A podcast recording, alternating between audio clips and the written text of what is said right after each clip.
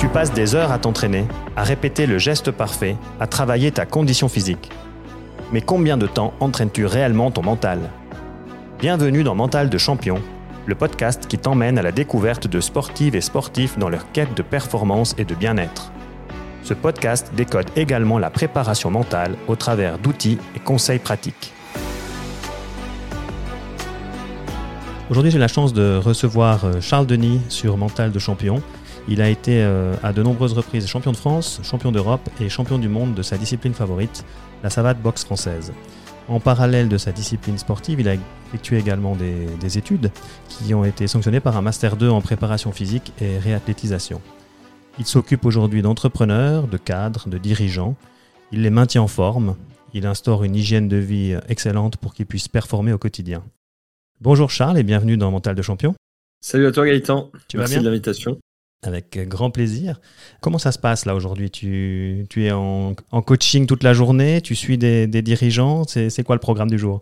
Alors aujourd'hui, j'avais euh, trois rendez-vous business ce matin, une petite séance de, de sport avec un de mes, euh, un de mes coachés euh, privilégiés et ton podcast. derrière deux trois rendez-vous et après ça va aller s'entraîner à la salle de sport parce que j'en peux plus là, il faut que j'aille bouger. ok, bah, journée rythmée. On va faire un bond dans le temps, on va revenir un petit peu en arrière. Peut-être que tu peux en quelques mots donner davantage d'informations sur, sur toi, sur ton parcours, comme ça ça vient de toi directement. Bah, tu sais, j'ai euh, J'aime pas trop parler de moi, mais vu que c'est le sujet de ce podcast, on va essayer de faire bref. En gros, je viens de Franche-Comté. Moi, j'ai, j'ai, euh, aujourd'hui, j'ai 28 ans. Euh, j'ai grandi en Franche-Comté à Belfort euh, jusqu'à mes 18 ans, donc là où j'ai commencé la boxe à l'âge de 13 ans. J'ai été, euh, j'ai eu mes premiers titres là-bas d'ailleurs dans cette, euh, dans cette petite ville, dans un tout petit club où il y avait qu'un seul sac devant, euh, dans une salle de danse avec euh, juste des miroirs et un parquet, tu vois. Donc, euh, tu croisais les danseuses, du coup. du coup, c'est pour ça qu'on m'appelle la danseuse. Ouais. Euh, et du coup, après, bah, j'ai décidé de déménager à Nice pour, pour réaliser mon rêve qui était de, de devenir champion du monde. Et donc, j'ai quitté toute ma famille, mes amis, et je suis venu m'installer à Nice où j'ai fait bah, justement mes études, ma carrière de boxeur et le lancement de mon business il y a, il y a trois ans. Ok. Quand tu dis, eh ben, on rentre directement dans le vif du sujet, merci pour les présentations. Tu as quitté ta famille, c'était comment le processus? Tu avais un objectif euh, clair qui était fixé, c'était, euh, tu devais passer ouais, par Nice parce que voilà, c'était le, le, place to be au niveau, au niveau de ta discipline. Comment, comment ça s'est construit dans ton esprit? Bah, en fait, dans mon esprit, ça a été euh, comme, euh, comme ce que font plusieurs gens, voire la totalité des gens, je pense, c'est une graine qui est planté dans ton esprit et qui met du temps à germer. Donc au début, c'était parce qu'il y avait le meilleur club de France. Après, c'est parce que j'ai rencontré euh, par la force de l'univers, hein, je ne sais pas si ça s'aligne, mais euh, ma copine qui était en équipe de France et dont son père qui était le, le, le président du club en question, Ok. Tu vois, c'était une sacrée coïncidence, tu vois.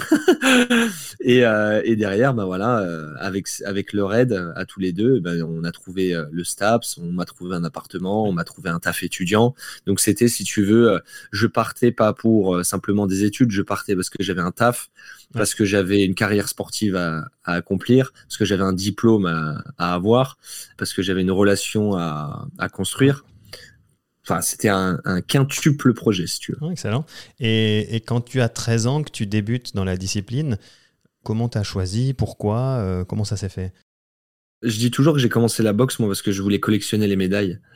J'ai grandi en, dans, une, dans la vieille ville, on va dire, de Belfort, et le collège, en fait, était au milieu d'une cité. Donc, j'ai passé euh, bien 4 ou 5 ans de ma vie euh, au milieu de voilà d'une cité. Et puis, quand on s'appelle Charles et qu'on est blond aux yeux bleus, c'est un peu compliqué mmh. de s'affirmer.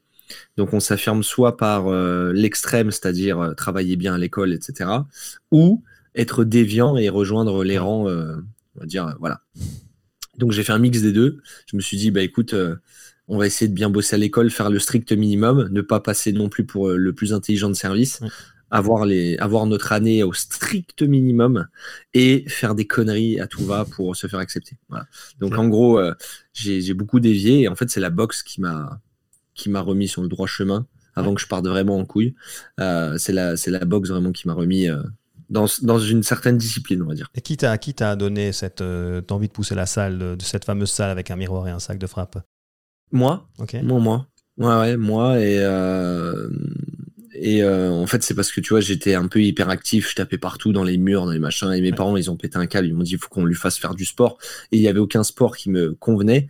Et euh, j'ai toujours dit à mon père que je voulais faire de la boxe, mais lui voulait une boxe un petit peu plus euh, esthétique, qui respecte des valeurs et qui soit pas dans, en mode bourrin, tu vois. Donc c'est pour ça que la savate, c'est vraiment l'école de la vie, comme on dit, et l'école de la boxe, parce qu'une fois que tu fais de la savate, tu peux aller boxer dans n'importe quelle discipline. Ok, tu vas nous expliquer un peu après le, justement la, discipline, les différences pour les gens qui, ne, connaissent, qui ne connaîtraient pas la discipline. Tu as 13 ans, tu te recentres, recadres, réalignes. À quel moment tu te dis je, je vais en faire, une, je vais en faire un, un but dans, dans, la vie et je vais en faire carrière? Je crois jamais. Hein. en vrai, hein. je me suis, j'ai toujours détesté la, la compétition parce qu'il fallait s'entraîner beaucoup. Tu vois? Et en fait, moi, je m'entraînais, mais en fait, plus dans mon esprit. Donc, ça rejoint vraiment ton, ton podcast. Mhm. Euh, moi, je respirais, je rêvais, je dormais, je marchais euh, tout le temps, box, box, box, box, box. Mais dès qu'il fallait aller courir, faire des fractionnés ou aller s'entraîner, ben, j'avais pas envie. Quoi. Voilà. Donc j'ai détesté, comme dirait, euh, je crois que c'est Mohamed Ali ou Mike Tyson, je sais plus. Euh, j'ai détesté chaque seconde d'entraînement. Mais euh, en fait, on se bat juste pour les les 5 ou 10 minutes qu'on passe sur le ring.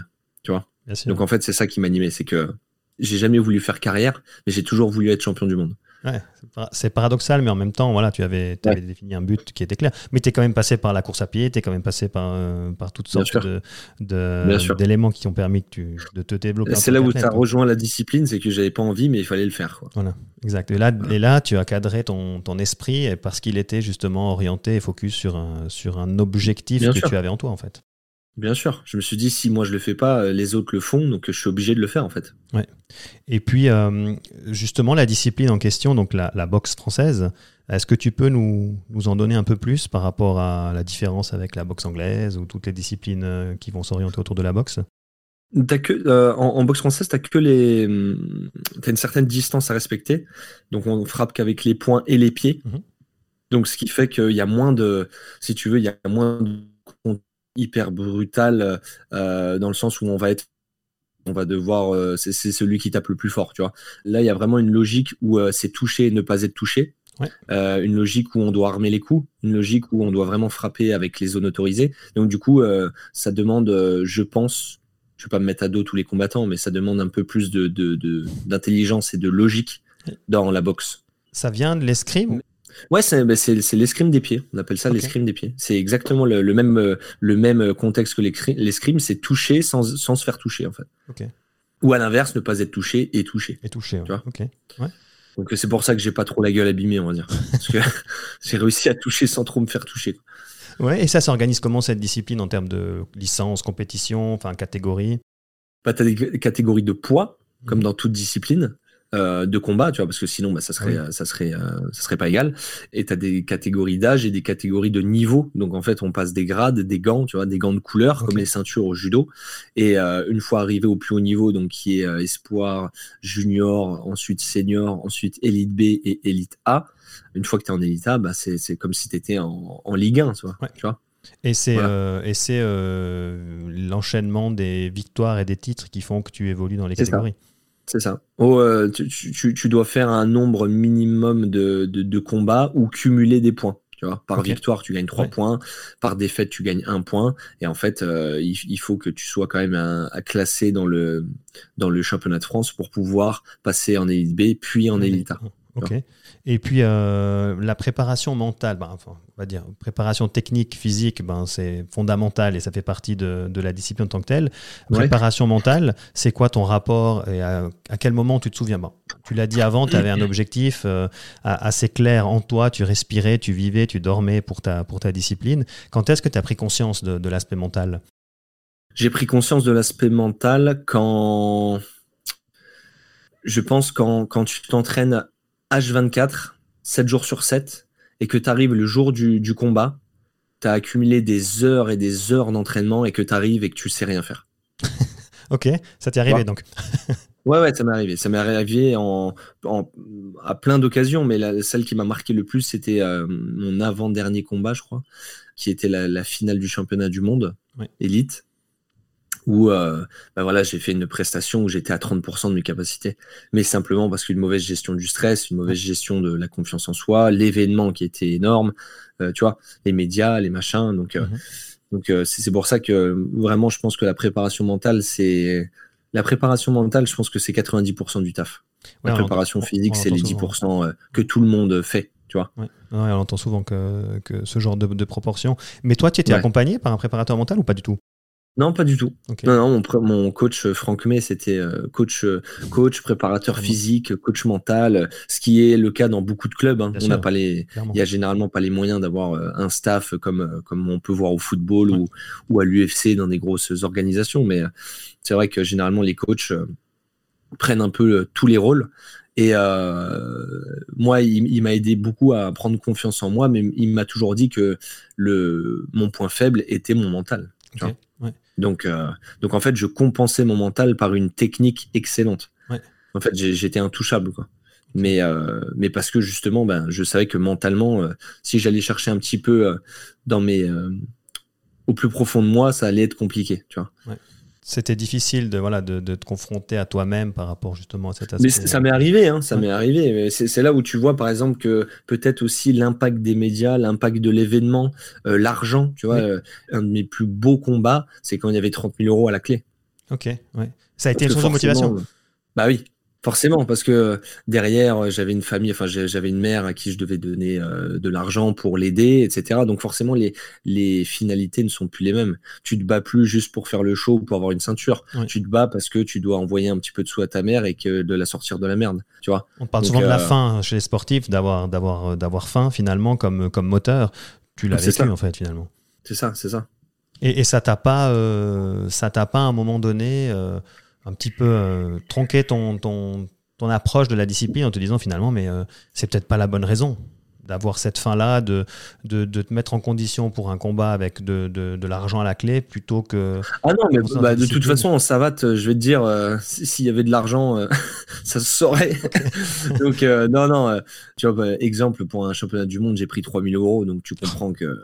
Voilà, tu vois. non, non, l'argent n'a jamais dicté ma conduite vis-à-vis du sport. Et c'est peut-être pour ça que certains sportifs se perdent, c'est que dès qu'il y a l'argent en jeu, on est capable de, de, je pense, de sortir de ses valeurs, de commencer à se doper, se droguer, tu vois.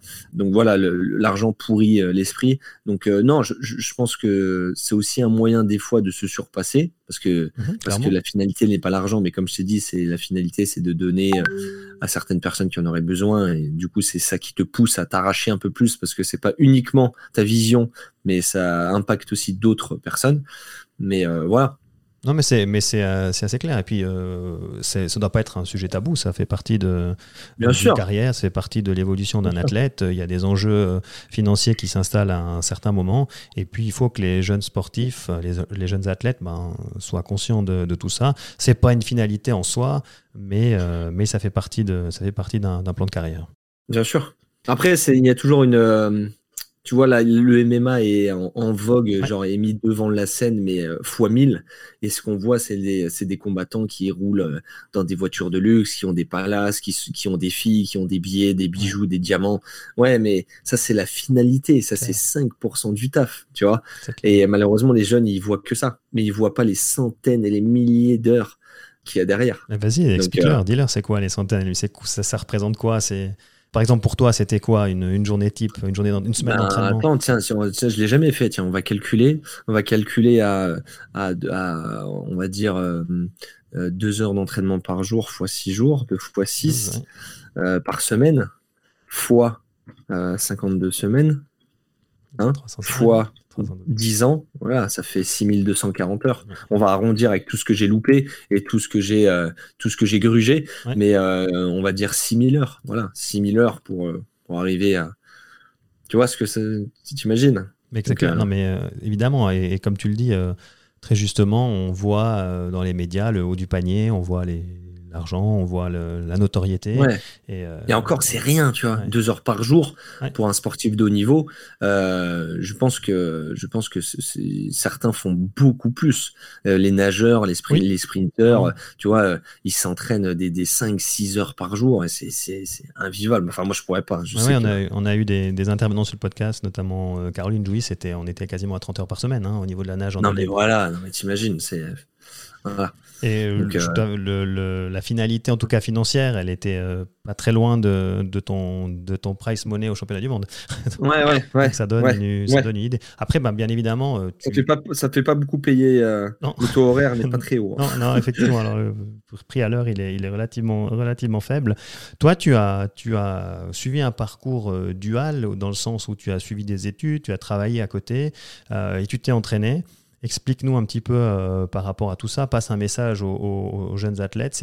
C'était comment euh, ce parcours? C'était nécessaire? C'était facile? C'était comment comment tu t'es senti Alors, ça me fait rire parce que maintenant tu entends les jeunes de 17 ans te dire j'ai pas le temps, tu vois. Alors parce qu'ils passent le bac ou parce que tu vois. Mais euh, si je prends mon exemple, c'était des journées où où j'avais les études de, de, 8h à 17h, 18h. Je rentrais un petit truc à manger vite fait, je partais à l'entraînement, direct après je travaillais mes cours, et le week-end c'était travail à Ulster. Ouais. Donc un job étudiant en, contrat à 15 heures pour euh, financer mon appart et mes études. Ouais. Donc, euh, euh, et, et, le, temps, peu de temps qui me restait, le peu de temps qui me restait, j'essayais de faire des trucs avec ma copine, tu vois. Ouais, bien sûr. Donc, donc c'est voilà. Et puis je suis un gros fêtard. Euh, le samedi soir, généralement, c'était euh, euh, c'était des sorties avec les potes. Donc, tu t'imagines la vie. voilà, c'était une vie à, 200 à l'heure. Mais je pense que le message qu'il faut leur laisser à ces jeunes, c'est de vraiment savoir ce qu'ils veulent. Parce que si tu leur poses la question, ben, généralement, tu, tu, leur demandes, tu vois, les la fameuse question des quatre pourquoi, tu vois, pourquoi tu fais de la boxe, pourquoi ça te plaît, pourquoi tu en as envie, pourquoi? Et au final, ils n'arrivent pas à te répondre. Alors, euh, je pense que dès que tu as un, but, une ligne de conduite et un objectif à atteindre, mais vraiment, tu as la carotte, hein, on est tout comme tous les humains. Une, fois que tu as vraiment la carotte qui te fait vraiment, excusez-moi du terme, bander, bah, je pense que tu, il n'y a, rien qui t'arrête en fait.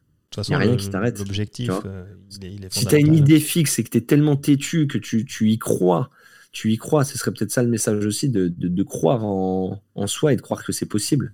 Si tu y crois, il y a 90% du, job qui est fait. Après, voilà, il y, a toujours ce débat. Euh, est-ce qu'il faut laisser rêver les jeunes athlètes ou pas? Est-ce qu'ils ont le droit de rêver? Finalement, est-ce qu'ils ne doivent pas être confrontés directement à leur niveau, à leurs euh, possibilités de développement? C'est un débat qui, revient souvent sur le devant de la scène, en fait. Je pense que le rêve, euh, s'il n'y a pas de plan d'action et s'il n'y a pas une stratégie, c'est un rêve. Tu vois ce que je veux dire? Par contre, si tu as un plan et une stratégie dans ta tête avec tel mois à, court et moyen terme, tu vois, à trois mois, à six mois, il va se passer ça, dans un an, je suis comme ça, et que tu suis le plan, pourquoi ça marcherait pas? Si tu as tout donné pour, pour que ça aille dans ce sens. Si j'avais dit, moi, quand j'étais petit, ouais, je vais être champion du monde, et que je me dis, bon, ben, je vais être champion du monde, ça serait rien passé. Par contre, si je me dis, je vais passer les trois premières années à être le meilleur de mon club, à être champion de France quatre fois, et ensuite, une fois que c'est fait, je me barre, parce qu'il va falloir que j'aille dans le meilleur club, parce qu'il faut que je me confronte au meilleur pour être le meilleur. Donc j'ai cherché, moi j'ai cherché en France, j'ai tapé sur Google meilleur club de savate boxe française. Ça m'a mis Nice. Donc j'ai dit ok, bah, il faut que j'aille à Nice. Voilà, Aussi simple que ça. Ouais, tout simplement. puis tu t'es dit je vais me, je vais m'entourer et je vais me confronter au meilleur finalement. Ben ouais, la puissance de l'entourage. C'est toujours, tu sais, la, phrase euh, tu es la somme des cinq personnes que tu côtoies. Et ben moi, je suis parti du principe que je serai le boxeur des, des cinq, enfin, je serai la moyenne des cinq boxeurs que je côtoie. Et les cinq boxeurs que j'ai côtoyés quand je suis arrivé à Nice, je peux te dire que j'en étais mais loin. Tu vois la moyenne. Donc euh, voilà. Ouais, ils t'arrivaient finalement. Bien sûr, bien sûr, bien sûr. Donc, tu es en plein dans la, finalement dans la préparation mentale avec la fixation des objectifs. Comme tu l'as dit bah avant, euh, par, rapport à, par rapport à un rêve et t'en fais rien, la fixation des objectifs à court, moyen terme, des objectifs de, de, résultats et des objectifs de moyens, bah on est en plein dedans. Quoi. Et, et, les fixations, si je peux te dire, des, des, buts, euh, des buts de maîtrise. Tu vois, moi, j'ai fait, ma, mon, j'ai fait mon master sur la psychologie, d'ailleurs, et le stress. Mon entraîneur m'a toujours dit détache-toi du résultat.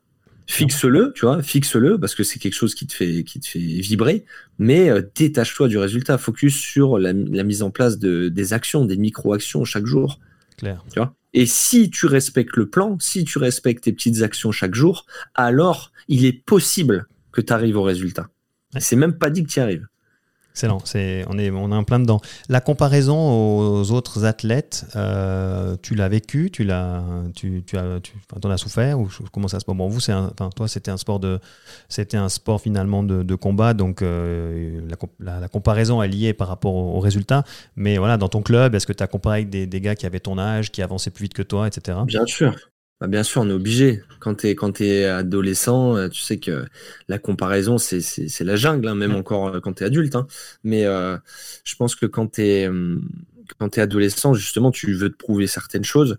Et quand tu n'y arrives pas, ben, tu as deux solutions. Soit tu te tais et tu te mets dans l'ombre, soit tu te bouges pour prouver le contraire. Moi, j'ai, moi, j'ai voulu prouver le contraire. Moi, quand je suis arrivé dans le club de Nice, je me suis dit, la première chose que je me suis dit, déjà, j'ai pris une grosse branlée et je me suis dit, euh, je ne partirai pas tant que je ne serai pas le meilleur du club et tant que je n'aurai pas couché le premier du club, tu vois, le plus fort.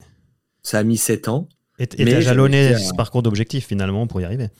Bien sûr. Mais en fait, tu vois, j'étais même pas en train de me dire je vais être champion de France, je vais être machin. Je me suis dit un truc où j'ai le contrôle, tu vois, un truc où je peux mettre en place des choses. Je vais dire je vais être le meilleur du club. Et donc, si je suis le meilleur du club, il y a de grandes chances que je sois le meilleur de France, puisque c'est le meilleur club de France. Exact. Tu vois ce que je veux dire? Voilà. Donc, je me suis dit, tu n'as pas le contrôle sur le fait d'être champion de France, champion du monde. Donc, c'est un, un, objectif, ok. Mais le, le, truc sur lequel tu as le plus de contrôle, c'est être le meilleur du club et les battre un par un. Et là, tu as, mis, euh, as mis des objectifs euh, de moyens, entre guillemets, de, de, processus pour te dire, OK, il bah, faut que j'améliore ma technique, il faut, euh, faut que j'améliore euh, ma capacité physique, j'en sais rien. Et tu as, tu as fixé déjà. J'arrivais 20 minutes avant tout le monde. Et je repartais 20 minutes après tout le monde. Tu vois ouais, c'est un peu no pain, no gain, tu vois, comme vision. Mais, mais je me suis dit, si j'en fais plus que la plupart, bah, je devrais avoir des résultats différents. Tu vois Ou si je le fais mieux aussi, tu vois. Pendant que, pendant que les autres euh, euh allaient, faire, au ski, allaient faire du, du, karting, des machins, des trucs un peu à sensation et tout, euh, moi je me reposais, tu vois. Ou euh, j'allais voir mes potes, tu vois. Je, psychologiquement, je, je, faisais différemment pour pas avoir les résultats que tout le monde a, en fait. Ouais, donc en, en, gros, tu as indirectement, tu as, tu as orienté ton parcours euh, dans le cadre de ton objectif de devenir le meilleur du club, tu t'es donné les moyens d'y arriver en, te fixant ces petits jalons et ces objectifs qui puissent être euh, de la récupération, qui peuvent être je m'entraîne plus, je m'entraîne différemment, je m'entraîne mieux, et c'est ça que tu as mis en place pour, pour y arriver. Alors aujourd'hui, ben, en préparation mentale, on, on les pose sur papier, on les planifie, on, les, on les met dans le temps, mais souvent ça se fait un petit peu comme ça à l'arraché au fur et à mesure, mais c'est fondamental que, que, tu aies cette. En fait, c'est ça, c'est ça le truc, c'est que quand tu. Je pense que le gros problème de la préparation mentale, etc., c'est de que c'est trop, euh, on va dire, il n'y a pas assez de suivi. Alors, je ne sais pas comment tu le fais, mhm. je ne sais pas comment les gens le font, parce que j'en ai jamais fait de la préparation mhm. mentale. J'ai toujours fait ma propre préparation mentale. Ouais, qui est, qui est euh, cohérente en fait. Je, pense qu'il faut être 100% euh, connecté à ça. Euh, si c'est pas un truc qui te prend au trip et que tu rêves pas jour et nuit à ça, euh, enfin de ça, pardon, bah, la préparation mentale, ouais, tu vas trouver ta raison profonde, tu vas te dire oui, je veux ça parce que ça, parce que ça, parce que ça. Mais derrière, si tu ne mets pas chaque, chaque action en place qui rejoint euh, justement cette vision, ça marchera pas. Clairement. Tu vois, moi, je, je te donne des exemples de merde, mais euh, j'ai passé des heures à analyser euh, les coups d'un boxeur qu'on appelait, euh, enfin qu'on appelle toujours Amri Madani. C'était une figure de, de, la savate.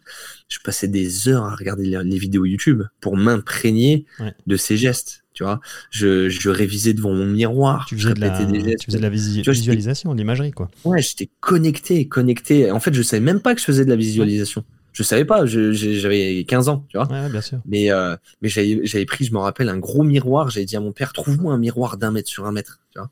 il me l'a mis dans ma chambre et je révisais comme ça. Je révisais, je faisais du shadow devant le, devant le miroir. Je mettais mon, ma petite vidéo YouTube à côté sur les gros PC avec les tours. Je rappelle, il y avait encore les, les CD et tout. Et je révisais, tu vois. Et en fait, c'était de la, de la projection et de la visualisation, je pense, euh, interne. Clairement. Et tu, vois, dans la fixation de tes objectifs, dans l'imagerie ou la visualisation que tu effectues finalement sans le savoir, tu es dans l'utilisation d'outils de préparation mentale, en fait. Tu es, en, plein dedans et, et c'est ton objectif, c'est ta fin, c'est ta volonté d'avancer, d'être le meilleur du club, puis finalement le meilleur d'Europe et le meilleur du monde, qui t'ont poussé à mettre en place ces stratégies. Et il y a aussi un truc qui, je pense, qui a fait la différence dans ma carrière, c'est que moi j'étais 100% convaincu que je l'étais déjà. Tu vois ce que je veux dire? En fait, je ne faisais pas des actions au présent pour avoir un futur, je faisais les actions du futur pour que ça influe sur mon présent. Pour moi, dans ma tête, j'étais déjà champion de France. Pour moi, dans ma tête, j'étais déjà champion du monde. Il fallait juste que je le prouve. Mais tu avais les comportements, en fait, et les attitudes du champion. Ouais, c'est ça. Et tu mettais en place ce qu'il fallait, euh, ce qu'il fallait. C'est ce que je fais, euh, c'est ce que je fais aujourd'hui avec euh, mon coaching, tu vois, ma mmh. vision par rapport, par rapport à la liberté, à l'argent, etc. Par rapport à mes clients aussi. Tu vois, mes clients qui me disent, ouais, j'aimerais bien perdre 20 kilos. Ben, agis comme un mec qui a déjà perdu 20 kilos, tu vois. Commence à t'acheter des nouveaux habits, un petit peu plus serrés. Tu rentres pas dedans, mais c'est pas grave. Tu vas rentrer dedans dans trois mois. J'ai un ami à moi, Clément, qui avait offert une fois un costume trois pièces avec deux tailles en moins à son chef d'entreprise. Et le, mec lui a dit Ouais, mais tu t'es trompé, je rentre pas dedans. Je lui ai dit Non, mais si, tu vas rentrer dedans, mais dans un an.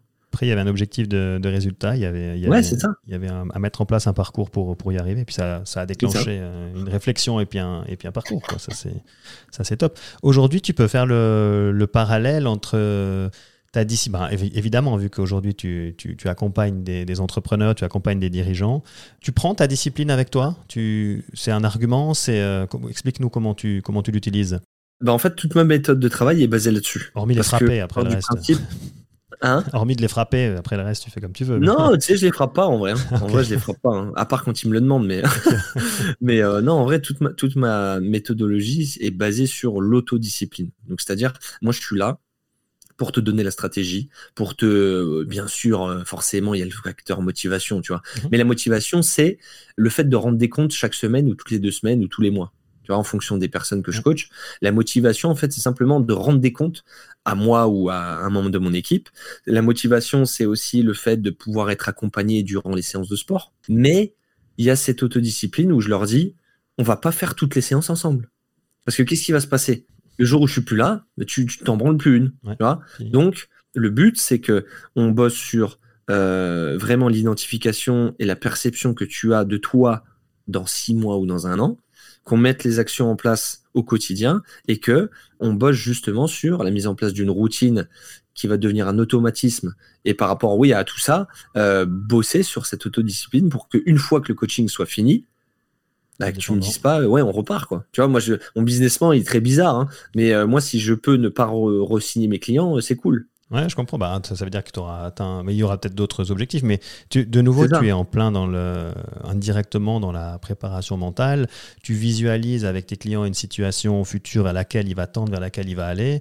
Tu lui fixes des objectifs, tu l'autonomises et tu lui donnes cette volonté d'avancer, quoi, avec la motivation. Oui, après, la stratégie au tout début, c'est on la met en place euh, ensemble, mhm. mais derrière, moi, je délègue toute la partie euh, parce que en fait, ça demande beaucoup d'énergie et beaucoup de travail, et je délègue ça à un, de mes gars, Nico là, qui est en Thaïlande, et euh, lui, il fait un travail formidable. Il fait un travail de dingue. Nicolas Ravenel, en fait, on est, on est, je sais plus qui m'avait dit ça. C'était, oui, c'était un de mes, un de mes dirigeants qui m'avait dit, vous êtes les, comment il m'a dit ça? Le trio légendaire. Parce qu'en gros, euh, en gros, euh, moi, je bosse sur la stratégie et toute la, on va dire, de partir dans la bonne direction. Tu fais les points avec moi, mais par contre, le côté mental, c'est un, gars de mon équipe et la le motivation et rendre des comptes semaine après semaine, c'est avec un autre membre de, mon équipe. Tu vois? Donc au final. Euh, il y a tout pour faire. Quoi. clairement. Donc il y a, y a, le panel qui est, qui est installé. Aujourd'hui, tu accompagnes des, des leaders. C'est quoi ta source de, de satisfaction Comment tu mesures en fait ton, ta réussite? Bah, S'ils reviennent pas, on a compris ma, je mesure ma réussite euh, avec euh, plusieurs euh, variables. Déjà, les variables concrètes au niveau des données. Donc au niveau de, l'hygiène de vie, est-ce qu'il dort mieux? Est-ce qu'il bouge plus? Est-ce qu'il mange mieux? Est-ce qu'il a perdu un peu de poids? Est-ce qu'il a gagné un petit peu de poids? Ça dépend mhm. des profils. Est-ce qu'il a vu son évolution physique Enfin, est-ce qu'il a vu son physique évoluer au fil des semaines, au fil des mois? Tu vois, ça se mesure par plein de paramètres. Après, il y a les, il y a le, il y a les témoignages aussi. Il y a les témoignages après une journée d'immersion, par exemple, où on passe 24 heures ensemble. Et là, la personne me dit, euh, mais en fait, je savais pas qu'il y avait tout ça, quoi. Genre, euh, il me dit, waouh, il repart, il est surboosté comme, euh, comme jamais. Je vais pas tout dire parce que sinon il y aura plus de surprises, mais, mais en fait, je, je, je promets, je promets je promets 60% et j'en délivre 120, tu vois. Et, et, euh, et tu, tu, corrèles ou ils corrèlent le, le, coaching que tu vas leur apporter à leur réussite dans le business? Ah, Tu peux pas le promettre, mais. Euh.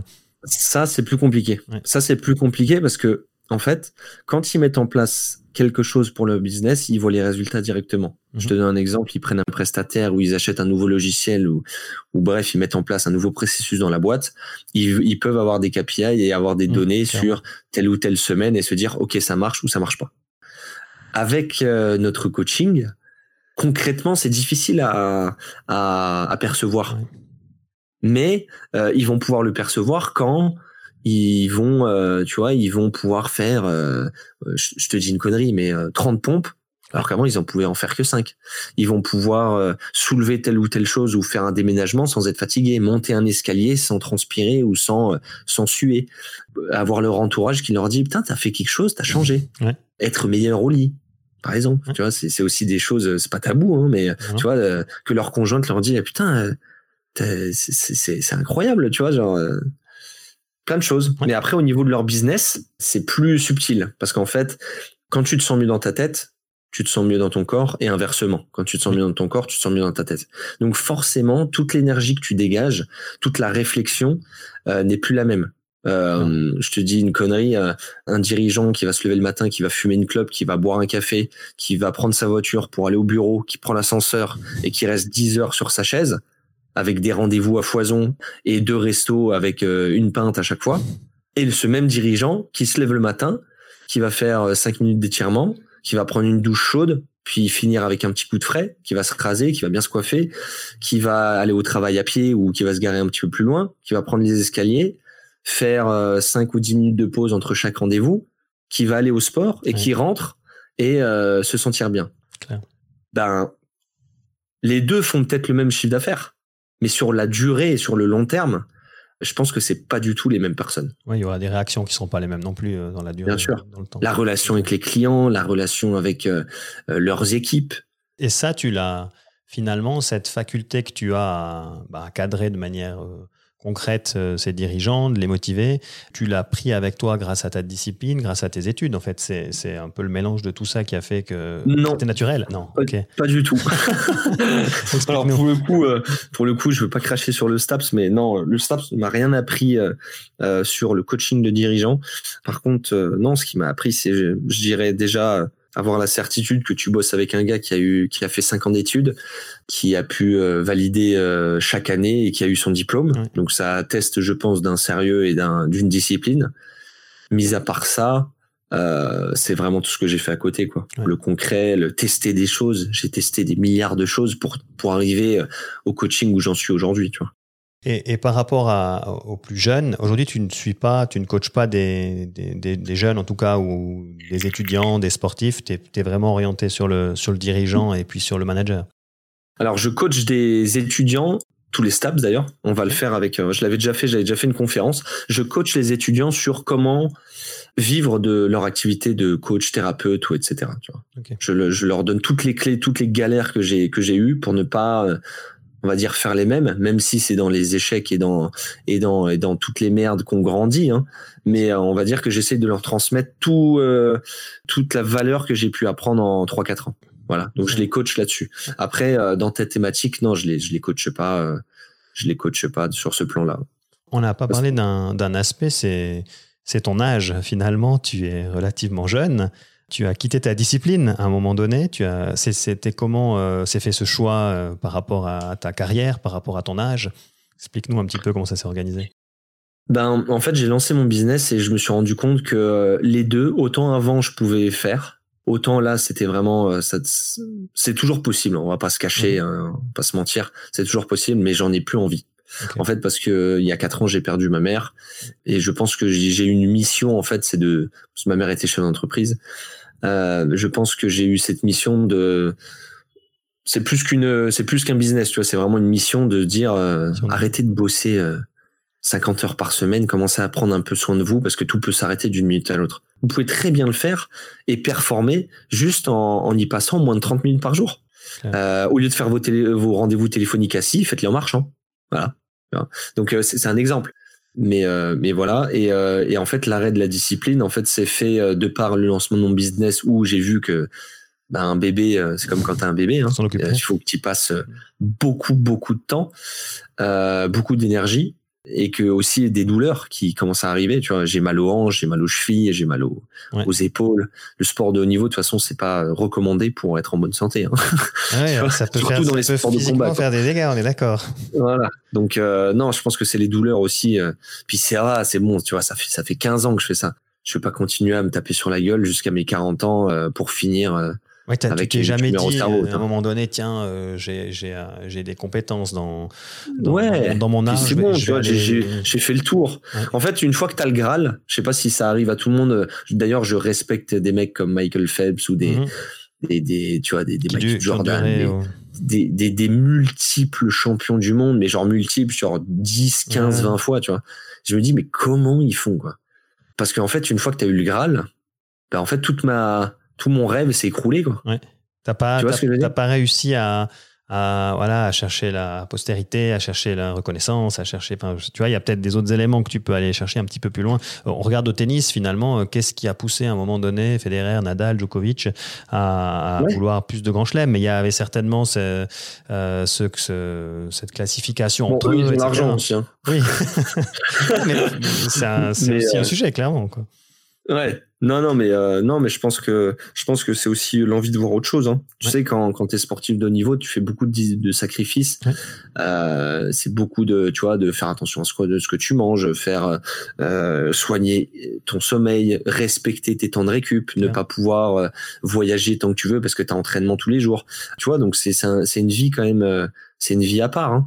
Et je pense qu'une fois que t'en sors, une fois que tu goûtes entre guillemets à la vraie vie, je pense que tu n'as plus envie de te faire mal. Quoi. surtout si c'est un élément dans lequel tu es challengé, motivé, et puis que, tu as les autres, en fait, avec une, mission de vie que tu as pu nous exprimer au travers de euh, l'expérience. C'est ça, c'est ça. Donc, euh, non, je pense que j'ai suffisamment donné, on va dire, euh, pour la boxe. Maintenant, j'ai envie de me, j'ai envie de m'éclater dans un autre domaine qui est le, le coaching. Je t'embête encore un petit peu avec la boxe. dis-moi, dis-moi. emmène-nous, et je le fais souvent dans, dans les épisodes, emmène-nous à, à la, je sais pas, quelques minutes avant de, avant le combat, avant d'entrer sur le, sur le ring C'est quoi l'état d'esprit? C'est comment ça se passe? Comment tu te mets dans ta bulle? À quel moment? Euh, Tu te mets dans ta bulle déjà quand tu pars pour l'événement. Quand mhm. tu arrives et que tu vois une ambiance euh, voilà, où tu commences à avoir du public, que tu commences à aller dans les vestiaires, que tu poses ton sac, que tu commences à te changer, mhm.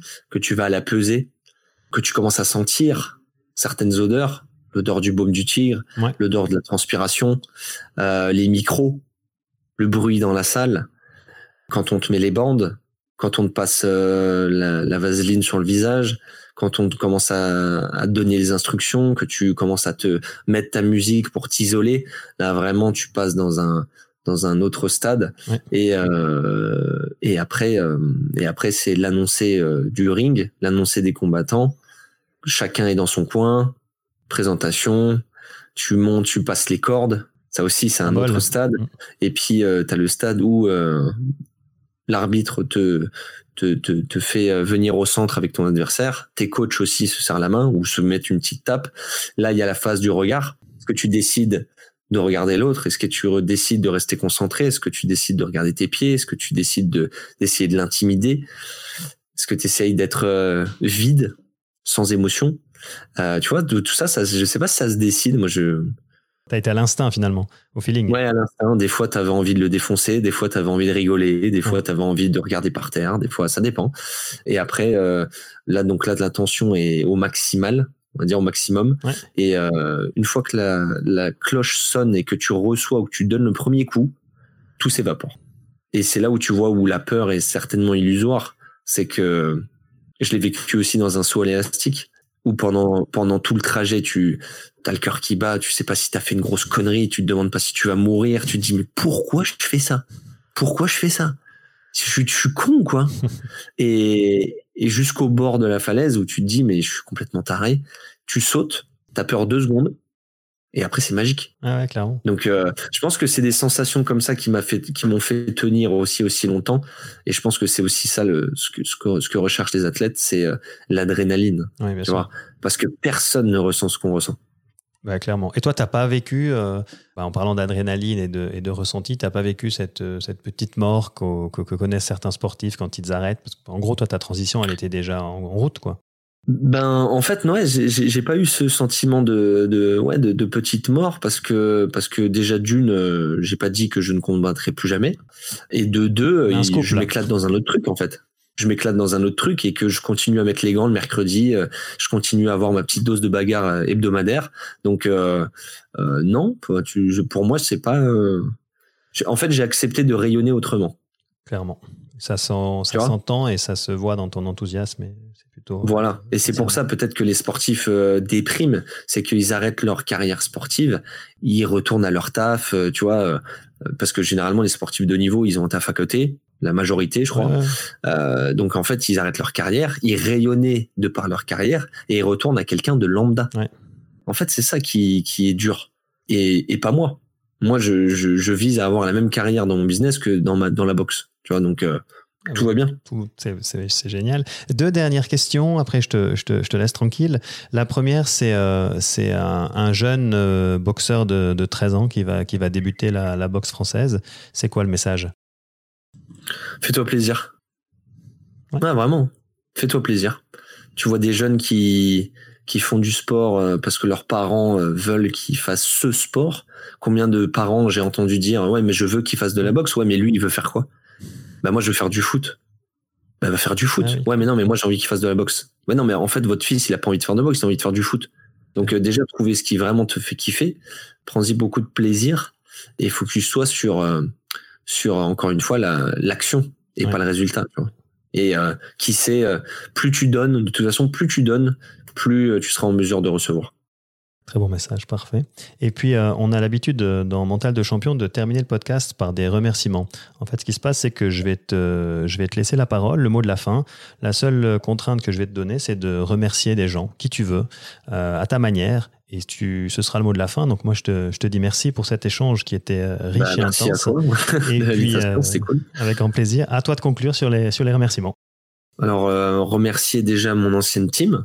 Euh, le, le, SBFB Belfort qui m'a vu grandir, euh, Philippe, Thomas, Nico, Christophe, David, tous ces tous ces mecs qui m'ont mis sur la voie.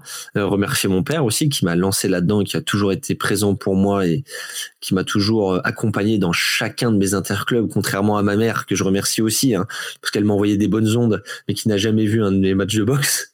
tu vois. Euh, elle le faisait à sa manière. Remercier aussi euh, mon club actuel, donc le Nice Boxing, et plus particulièrement euh, Franck. Franck May, qui est mon mentor, mon, mon maître Jedi, comme on pourrait dire, qui a, qui a fait de moi ce que je suis aujourd'hui. Remercier aussi Jo, sa femme, qui m'a toujours... Euh, elle, c'était plutôt la coach des bobos, qui soigne tous les petits bobos, etc. Et puis, sinon, remercier toute mon audience qui qui a toujours cru en moi et qui m'a toujours supporté, tu vois.